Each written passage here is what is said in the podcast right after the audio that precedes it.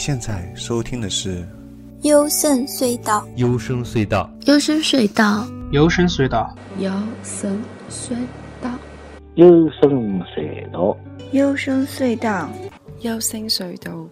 ，The Sound of Dreams。幽深隧道，幽深隧道，The Sound of Dreams。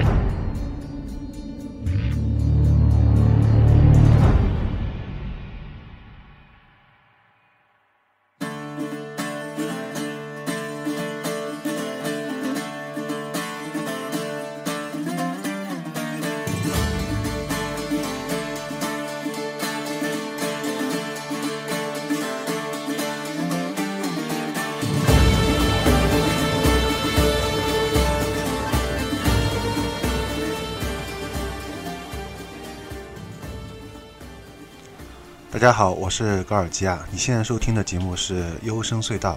那么这期节目啊，来谈一下关于《刺客信条：奥德赛》这款游戏。其实这个节目啊，我在一个星期之前就已经准备好了，但是我一直在努力的再去寻找一下这部游戏当中可能会被我个人忽略掉的一些优点也好、缺点也好，嗯，所以在拖了一个星期。好的，那么你现在听到就是比较完整的这个评测版本啊，在这次新作当中呢，呃，大家都可以看到非常有明显受到了，包括有巫师三、中土世界暗影之战，还有育碧自家的幽灵行动荒野这三款的游戏的影响，甚至还有包括很多喜欢网游的魔兽世界的这些老玩家也会在这款游戏当中找到一些影子。而《刺客信条》系列它自身的一个鹰眼和刺杀这个特点呢，也是在本作当中继续得到保留，这些都非常好的融合在了一块儿。本作啊是采众家之长于一体，却青出于蓝而胜于蓝。呃，众所周知，在去年《刺客信条》推出了这个起源，这是跟它先前的《刺客信条》系列是非常大的差别。但这一次呢？很多人以为看似是一个换皮之作，但最后大家发现是真香，而且它不仅换了皮，在骨头上面也动了一些手术，步子可以说是跨得更加大了，再次超越了去年的他自己。既照顾到了喜欢暗杀的一些些老玩家，也开拓了那些只喜欢硬刚的、走狂战士路线的一些新玩家，也就是把全新的 ARP 级元素融合在其中。好的，那么下面就来详细说一下本次的一些优点和缺点啊。第一个优点，我觉得是足够丰富的主线内容。主线呢，它是有包括正章，呃，在一个正章下面啊，它还分为有很多的分支的正章，也就是正正章当中看似貌似还有包含了一些隐含的。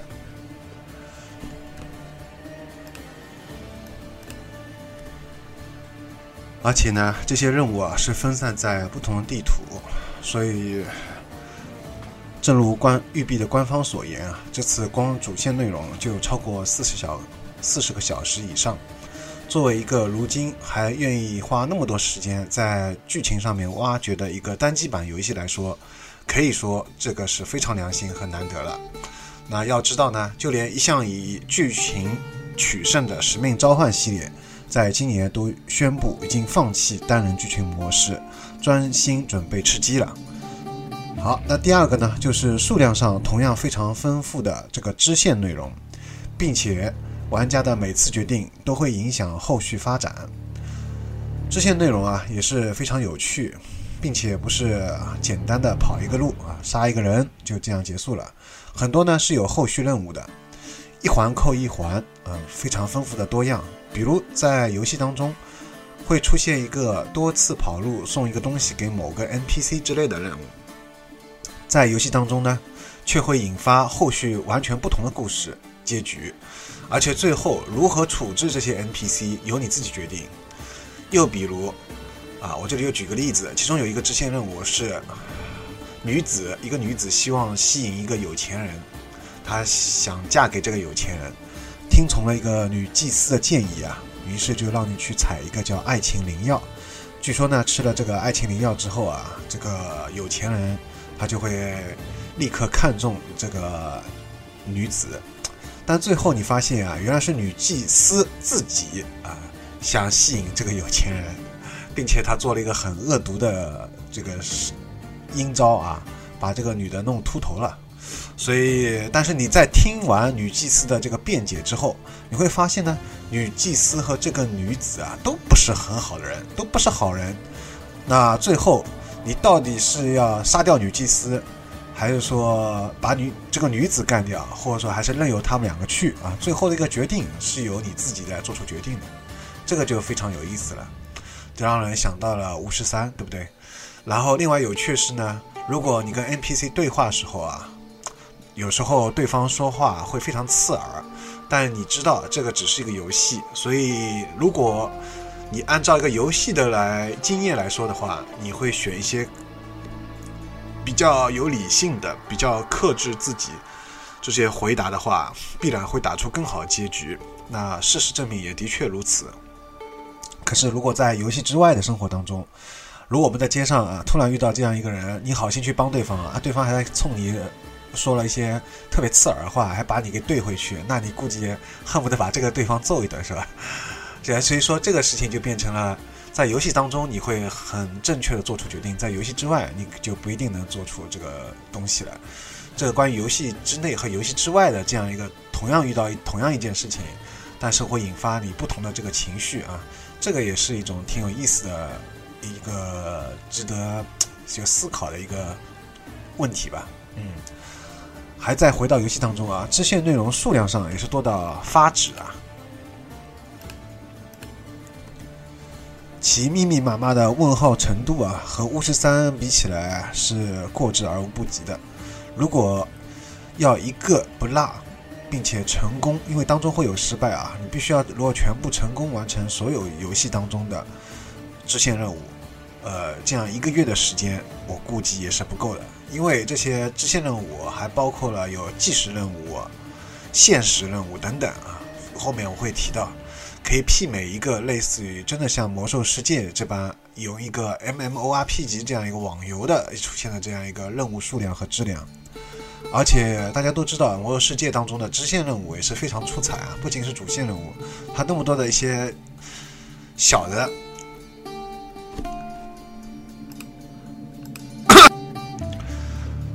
大家有看到网上面有别人专门总结了魔兽世界的一些精彩的十大不可错过的一些支线任务，是吧？啊，甚至有些任务，大家大家会感觉很感动。所以这次在《刺客信条》。这个奥德赛当中同样也有，虽然每次决定呢都会影响后续发展，这个已经在巫师三当中已经出现过了，但这次又被育碧玩出了个新花样。呃，新花样在哪里呢？就是这里说的不仅是指主线的一个剧情任务的出触发后续的一些发展，同样也包括了这些支线。啊，尤其是在本作当中会有一个叫冲击任务。这是一个本作当中非常有趣的一个新设定，比如说你之前路过一个顺带，你就在那边到底有没有就是救了那个 NPC 啊？在一个地方，你可能顺带可能是把他救了，那就会你到另外一块新的地图的时候，你会突然看到啊，这个 NPC 又出现了，当然可能是他密切相关的跟他相关的一个亲戚也好，或者一个他的朋友也好。这时候他会因为你前面救了他这个 NPC，那这时候他的一个比如说老婆，他可能就会很感谢你。这时候因为感谢你，所以会触发后面其他的相关的更好的一些任务。但如果你先前在顺带时候没有去救那个 NPC，那后来跟他相关那个 NPC 可能就会对你很气愤，就是后面触发一些任务可能就不一样了。所以就这里。这个冲击任务是非常有意思的，而这些新任务当中呢，头，而且他们这些 NPC 头上啊会有一个特殊的标记来提示跟他们对话，展开后续任务。而这些新任务当中啊，同同样还有一个叫保护他们这样一个设定。那在保护他们对付敌人的过程当中呢，你不能离 NPC 太远，一边要引开敌人，一边还要小心。不要使用火系等这些 debuff 的技能来碰到要保护的 NPC，更不可以在他们身边使用范围攻击、群攻的技能。有些 NPC 就会被你群攻的时候也会伤到血条，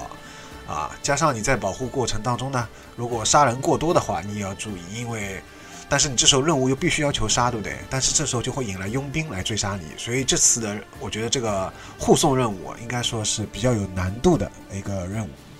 还有就是第三点优点是融合了 MMORPG 元素的多天赋系统和紧张刺激的战斗。从去年起源之后啊，你现在都是已经可以看到可以硬刚了。那么这次的技能就更加多，在后期更加可以释放十二个技能，其中是八个近战，四个远程。天赋数也更加详细的分成了猎人、战士和刺客。所以已经越来越接近啊标准的这种 ARP 级的游戏的模式了。其中战士的火系和刺客的毒系技能都是非常酷炫的，呃，但是大家都最后都发现啊，这总结下来是火系的 debuff 的伤害明显是要高于毒系伤害。所以如何把握这些技能上面的这个 debuff 的伤害，我觉得对玩家来说也需要花更多时间去琢磨。好，那第四条那就是优点是。前面也说过的，采众家之长于一体，青出于蓝而胜于蓝。从主线和支线的任务的数量和内容的精心设计上面，都可以看到，这次育碧真的是花费了大量的时间在研究剧情上面了。对照以创意为主的《塞尔达传说》啊，这里其实并没有批评《塞尔达传说》，我只是拿来做一下比较而比较而已啊，先声明一下。那像《塞尔达传说》里面呢，它的分支任务一般被称为迷你挑战。那无论是数量上面，加上 DLC，它一共是塞尔达是九十个，还是质量上面，我觉得都是不如《刺客信条：奥德赛》的。而《塞尔达传说》的招牌特色——神庙解谜啊，在本作里面也有相对应的，就是叫墓碑的这个解谜。除此之外啊，本作上还包括有洞库，这个可以看成为地下迷宫，地下迷宫。还包括有攻克要塞、堡垒、港口这些，这些呢是对应一个开，就是露天的一个小型副本，然后还有它的战场，战场又可以分为，你可以包括支持呃斯巴达或者是支持雅典，这个是由你自己来做决定。呃，通常进攻的一方啊难度会高一点，但是奖励也会多一点，然后防守这一方难度会低一点，但是奖励也会低一点。而且你的左右这个战场局势也会对这个雅典和这个斯巴达的这个动态的变化也会产生后续的影响，这个就是有点类似于无双的模式啊。好，那么还有包括什么呢？包括招募佣兵啊，这个就类有点类似于中土世界暗影之战当中的一个招募兽人这样一个系统啊。然后还有包括就是竞技场、海战、水下寻宝啊等等。太多了，这里不一不一一举例了。基本上你能想到的、玩过的，在很多这些同类型的模式，就是 ARP 级的这个游戏当中的这些独创的、比较有代表性的特色的东西，它都给你端上来了。所以这次在玩法上面呢，也就更加耐玩一点了。其实说的难听一点，就是更加干了，需要你花更多时间。如果你不修改的话，而相比之下。塞尔达传说的地图虽然也很大，但是却有点大而空，因为它首先从支线任务上面来说，数量上还是太少了。其次啊，就是等你等神庙和迷你挑战这些全通之后啊，就有些无所事事了。后期随着你打法上面的熟练和装备提升之后，在野外来说最厉害的人马这个 BOSS 啊，就让你觉得没有了干的动力啊。因因为相对来说，它很多的包括收集雅哈哈啊这些。收集元素来说都是重复的啊，到后期都是全都是就玩法上面是重复的，只是把这个分分散在各个地图而已。嗯，所以从这个类型上面，就是前面说到的各种各样的这个类型上面是不如啊《刺客信条：奥德赛》的。所以对着同样这些非常广的、特别大的这个地图来说呢，我觉得如果少了这个野外的突然触发剧情啊和各种和各种预料之外的一些分支任务的剧情来说的话，那这样一个很大的开放式游戏就会让人感觉没有干下去的这个动力了。嗯，好，第五点，那就是更高的一个自由度。这次呢，采用了一个新的一个模式，叫探索模式。这是一个更加硬核，但是却更充满自由的挑战性的一个模式。在这个模式当中啊，玩家会完全依靠通过 NPC 的交谈来自己寻找线索。在地图当中没有出现标准的，比如说打个问号啊。然后提示你去这个地方，就是表示有个任务啊，就没有了。所有地图上面非常干净啊，但 然后但是需要你自己去探索，这个是一个非常高的一个自由度。呃，以前在《刺客信条》当中，甚至被，因为它被批评为公式化嘛，它的公式化就是表现在这里，它把地图上都塞满了各种各样的问号，包括其实巫师三也有这方面的毛病啊。呃，一开始你会觉得很有让人干下去的动力，哇，看到满地图的问号。看了特别开心啊！每消灭掉一个问号，完成一个任务，觉得很有成就感。但到后来，你实在是感觉干不动了，因为太多了，是吧？你突然就感觉没有动力了啊！好不容易把张地图清完，后面还有那么多地图，还有几十张地图上面还有那么多个问号啊！主线任务都已经做做一会儿，主线任务就不得不要做几十个支线任务，再做一个一个主线任务，这个实在是破坏了一个主线任务的连贯性啊！那么。所以他这次有一个这样全新的探索模式是非常棒的。来到一个新地方，啊，还有就是来到一个新地方可以按住按钮，它会出现左上角提示你叫显示附近的任务，啊，这个设置呢也是非常很方便你接附近这些任务方面。但是至于你到底要不要接这个附近任务呢，是你自己来决定，他也不会来给你强塞给你啊。所以从这次来说啊，它这些两个设置啊，都给了玩家更高的一个自由的权。这些设置啊，没有，就是硬塞给你，最后是由你自己自由来做决定。当然，呃，在这次游戏当中，还有大家都公认的，包括海战系统啊、神教啊、优美的画面、动听的音乐啊，这些都已经是大家公认的优点，所以在这里就不一一再说了。好，在后面我要说一下这个游戏的一些缺点吧。不足之处，第一个那就是佣兵系统破坏了任务的连贯性。这次也是借鉴于一个 GTA 啊系列的一个警察的佣兵系统啊，包括在《极品飞车》里面对吧，也有警察追这个系统。但是这个有一个问题就是啊，他们是不管你逃到天涯海角，都会满世界来追杀你，而且只要你在一个地方稍微杀人一多。啊，下面就会出现，就是有几个级别，在这个级别当中，你只要多杀一点人，它这个级别就往上升。到最后，当这个级别满的时候，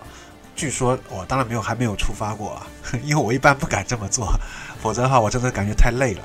哪怕是玩简单模式，你对付后来，因为他佣兵他还是会，你杀掉一个跟你同级的佣兵，佣兵等级还会上升，所以到最后你同时呢，据说是会有二十五个。高级别的佣兵来追杀你，那这个你这个，我觉得哪怕你是操作特别好的那些直播，啊，那些搞直播的这些比赛做游戏直播玩家，我估计他也不一定能 这样一个人同时刚二十五个啊，因为这个要让他们来硬刚，而不是来刺杀的话，这个是有点难度的。而且就是这些佣兵啊，会出现在你附近，就这么几十米范围里面，啊，特别快，而且你会看到他们地图上面啊，他们走的速度很快。啊，这个效率非常高，所以说，随着这个佣兵的等级和数量增加啊，这时候你会发现，你对付的不仅仅是希希腊士兵，还要有这些比你高很多等级的佣兵。而从去年起源开始啊，你要挑战比你高等一跨那么一两个等级的这些敌人，都会觉得非常难打，更何况佣兵本身就是精英啊。这个这样的话就更加难打，所以很容易就破坏了你这时候手头正在做的一个支线任务或者主线，逼迫你啊先要放弃你目前做的一个任务，然后要么就是死啊，可以跟他们硬刚，但多半就会死，否则的话就是只能先放弃，先逃逃走，这样我觉得就破坏了这个连贯性，所以我希望育碧啊能考虑一下，在以后的更新或者下一次。在做《刺客信条》新系列的时候啊，把这个追杀，也就是类似像 GTA 的警察的这个系统啊改了一下，就是它最好只是限制在这张地图上面，而不是整全世界来追杀你。另外呢，就是说只要玩家离开这个范围啊，它就就可以消除掉警报。因为 GTA 当中就是警察是这样的，这样我觉得就可以保持你做任务的一个连贯性，不是老是被打断。第二个就是，虽然可以硬刚了，但是刺客流也就是暗杀，依旧是目前来说最高效率，伤害也是最高的。从去年的起源开始啊，就是可以硬刚了，这也是这个系列最大的变革之一。这次更加如此啊，但是可惜的是啊。你会发现在最高的效率和伤害数值上面，依旧是刺客流。在前期，呃，哪怕你把很多点数都加在战士上面，几乎不分配任何点数在毒系上面，你都会发现，在不加任何 buff 的前提下面，在物品栏一栏最下面显示的刺客、战士、猎人这三条伤害当中，依旧是刺客伤害是最高的。而且它的大概是战士伤害的七到八倍左右啊！哪怕你是一身传奇的战士套装，刺客伤害依旧是高于战士伤害。所以呢，虽然你可以硬刚，但是会非常辛苦啊！也就是玉璧还是导，还是照顾到了老玩家，呃，故意把那个刺客的这个伤害还是做的很高。嗯，三。第三点缺点不足之处是前期的近战能力环有限制，招募佣兵时机不好把握。首先说一下近战能力环，在前期只有四个，到后期才会开放限制回到八个。不仅如此呢，很多技能必须随着主线啊推进才可以允许给你继续升级，这就造成啊在前期如果你想成为一名硬刚的狂战士，你会发现在加战士技能的时候呢。不得不要先放弃一些主动技能，因为能放上技能的格子，也就是近战能力环啊，只有四个。那不放弃也可以，但是就逼得你啊，不得不在战斗的时候啊，突然要暂停，然后切回到技能分配上面，再重新把另外一个主动技能覆盖掉，啊，这样就很麻烦，是吧？你每次到那边又要这样覆盖，啊，其中。比如狂战士有一个唯一可以招募佣兵到船上的这个技能是什么呢？斯巴达踢。但是这个技能啊，会跟另外一些主动技能冲突，因为它的伤害啊其实是不高的。伤害主要是体现在有个前提是必须要这个敌人正好站在一个比较高的地方，悬崖边上，然后你给他踢下去。还有他主要的，我觉得技能还是用来主要是。招募啊，因为他是唯一的可以有招募的，作为狂战士这条技能上面来说，它是唯一的一个招募技能，所以这个呢，只有在最后把佣兵打到残血的状态上面，啊，它才可以用。于是每次啊，打到佣兵残血的状态的时候啊，因为我先前一般都会用另外一些更好用的技能。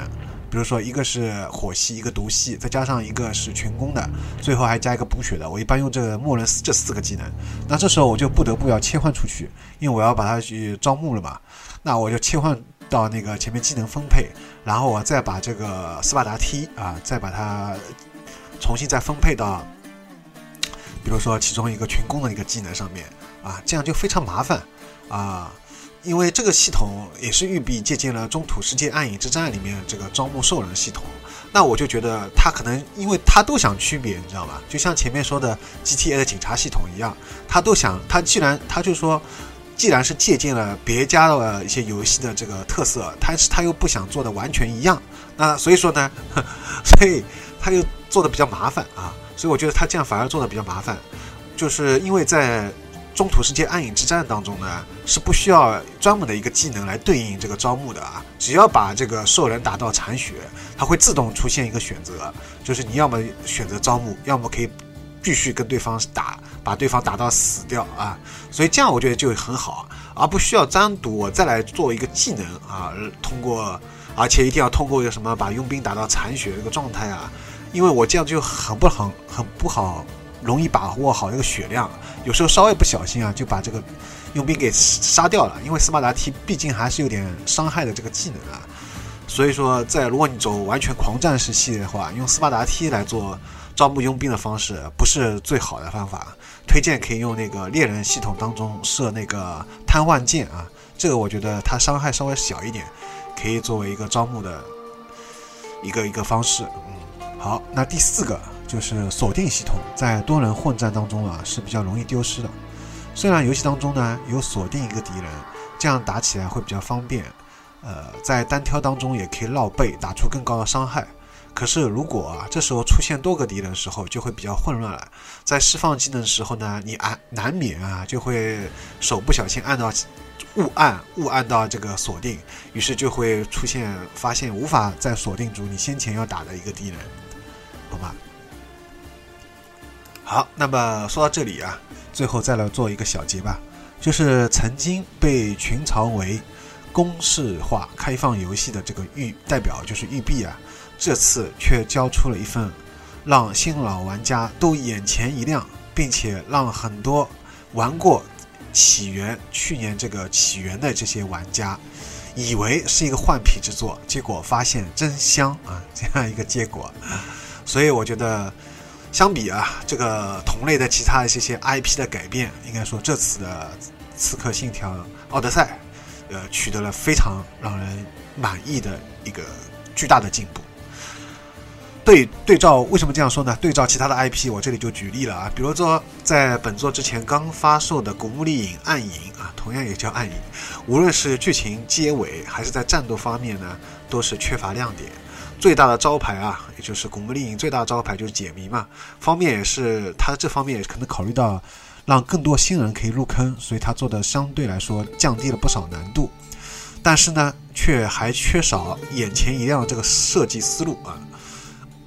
反而它有点像公式化了。另外还包括有前年的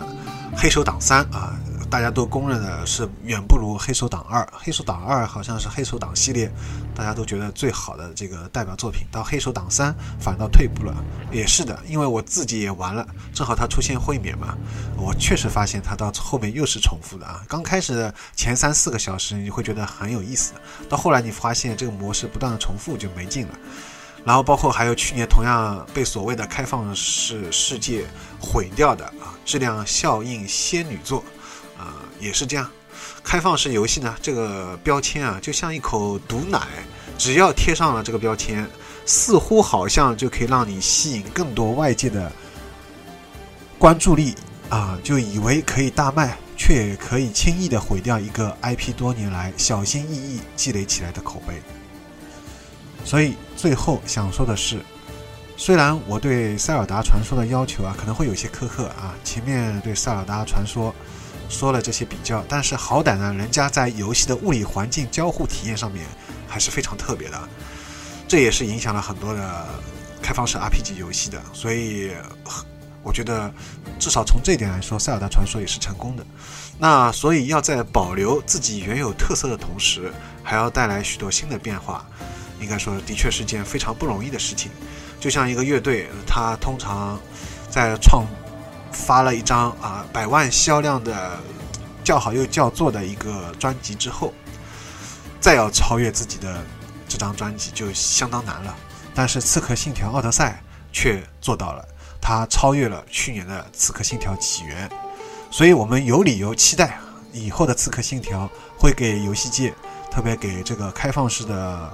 ARP 级的这个游戏啊带来更多新的影响力。嗯，好的，那么。这里节目就到此结束了，欢迎大家如果有兴趣的话，可以跟我个人进一步交流。我的个人微信 g o r g i a s，我们的微信订阅号是优声隧道。另外，在荔枝 FM、网易云音乐还有 Model 三个平台都可以听到，还有一个微店啊，欢迎来坐坐。好，那么这本这期节目就到这儿结束了，拜拜。